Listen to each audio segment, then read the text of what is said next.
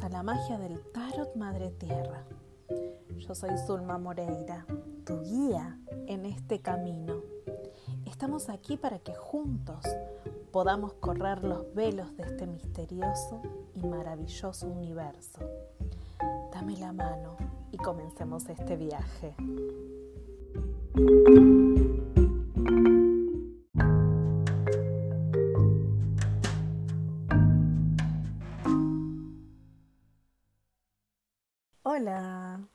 Estoy con un tema especial para ti que estás eligiendo tu primer mazo de tarot.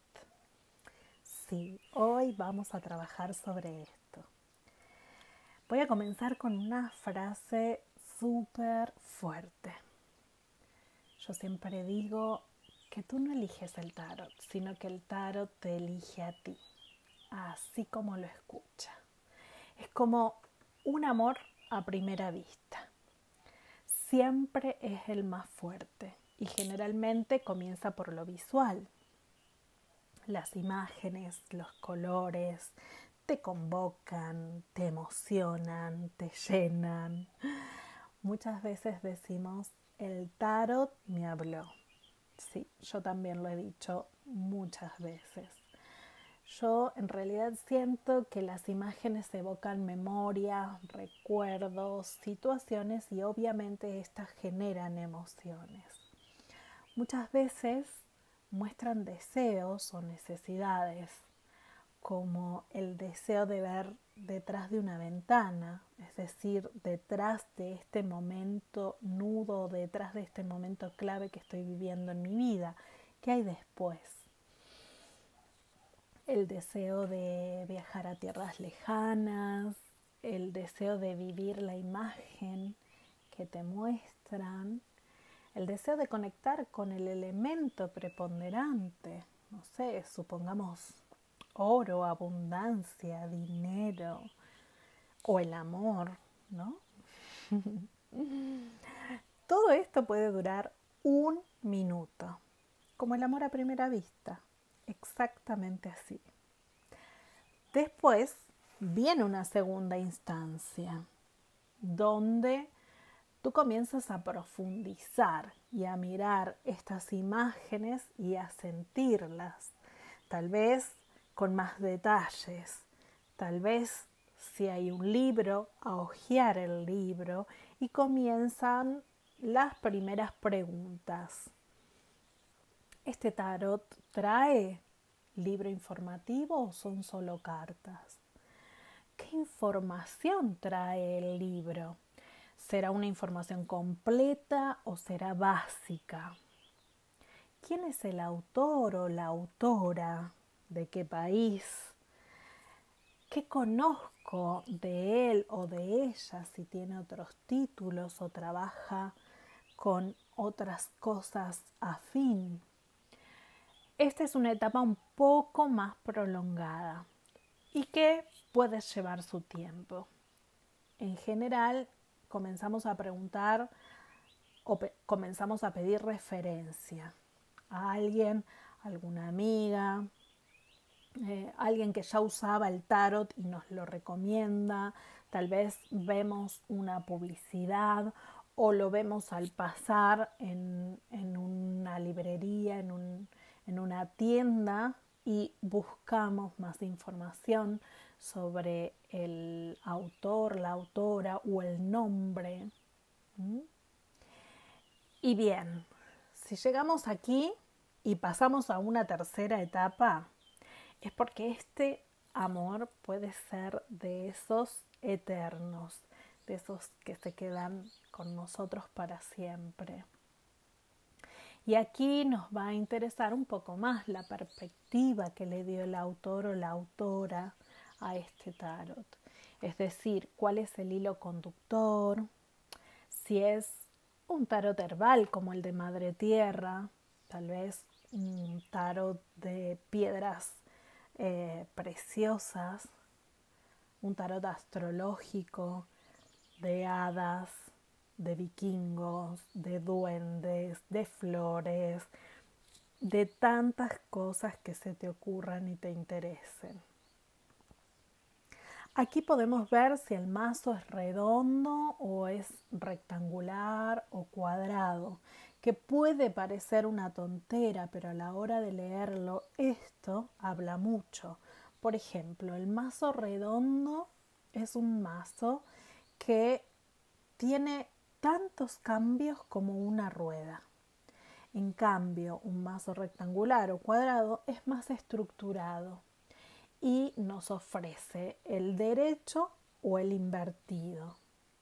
Yo, por ejemplo, que tengo mis manos pequeñitas, me es mejor al momento de mm, mezclar las cartas, más cómodo en mis manos, un mazo redondo. Esto ya lo tengo visto. Bien, algo importante que te quiero decir ahora, sobre todo si eres principiante.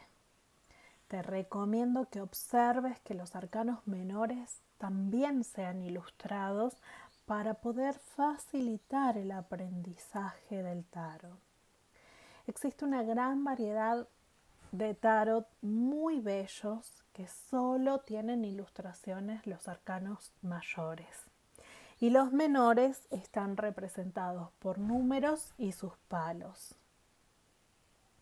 como las barajas españolas. Lo que al momento del aprendizaje esto puede generar una dificultad, porque estas imágenes pueden no decirte nada. Si tienes un conocimiento de numerología o ya has tomado otros cursos de tarot como de Marsellés, por ejemplo, puedes profundizar un poco más sobre en los colores de los trajes, la disposición de los personajes, los elementos que tienen en la mano, pero si eres principiante, vuelvo a recomendarte que observes que los arcanos menores también estén ilustrados. Y lo principal, tal vez lo primero que debí decirte, es que tengas que tenga que este tarot que, que vayas a elegir tenga la estructura base del tarot. De lo contrario, en tus manos tendrás un maravilloso oráculo, pero nunca responderá a las leyes de un tarot.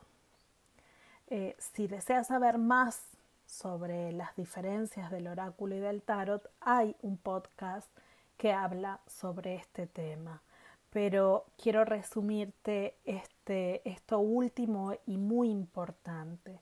La estructura base del tarot tiene que ver con un mazo de 78 cartas dividido en 22 arcanos mayores y 56 arcanos menores. Simplemente ten en cuenta esto si lo que quieres tener es un tarot. Si todo esto ya lo chequeaste y aún así el nivel de enamoramiento no bajó, estas son tus cartas. No lo dudes más, llévatelas porque de lo contrario te vas a arrepentir con lo que podría haber sido y no fue, que solo por temor, por no animarte, por no permitírtelo. A veces estas oportunidades y emociones no se vuelven a sentir. Las cartas de tarot son tu mejor compañía, tu confidente, tu diario íntimo. Y es por esto que para estar segura, al elegirlas, lo mejor es disponerte a sentir. Una vez que las tenga, no se van a separar de vos van a estar juntas 24 por 7 hasta que se conozcan en detalle hasta lo más íntimo. Te cuento que mi mayor pesadilla era perder una carta y un día después de muchos años finalmente perdí el mazo completo, desapareció. Y fue ese día que pude leer con otros mazos de tarot que no fuesen mi primer amor, porque estaba súper aferrado a ese. Luego lo volví a encontrar, pero esto me, me dio la oportunidad de despegarme y reencontrarme con otros tarot maravillosos también. Bueno, si quieres saber más, te invito a que conozcas el tarot Madre Tierra, que es precioso, un tarot herbal. Aquí te dejo el link para que puedas eh, encontrarme y si te gustaría tomar un curso de tarot, también sabes que puedes hacerlo. Muy pronto comienzan las formaciones. Bienvenidas.